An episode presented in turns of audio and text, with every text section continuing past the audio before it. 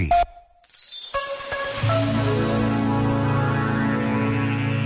A guerra, escreveu Maurício Patriciello, revela incapacidade de diálogo, incapacidade de sentir-se, se não irmão, pelo menos companheiro de viagem desta aventura única e preciosa que é a vida. A guerra será sempre e apenas massacre inútil.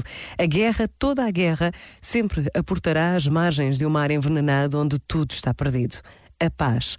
Seja perseguida a paz, procurada, arrancada, agarrada, retida. Só a paz é vida. Só a paz educa. A guerra destrói a possibilidade da convivência presente e futura. Este momento está disponível em podcast no site e na app da RGF.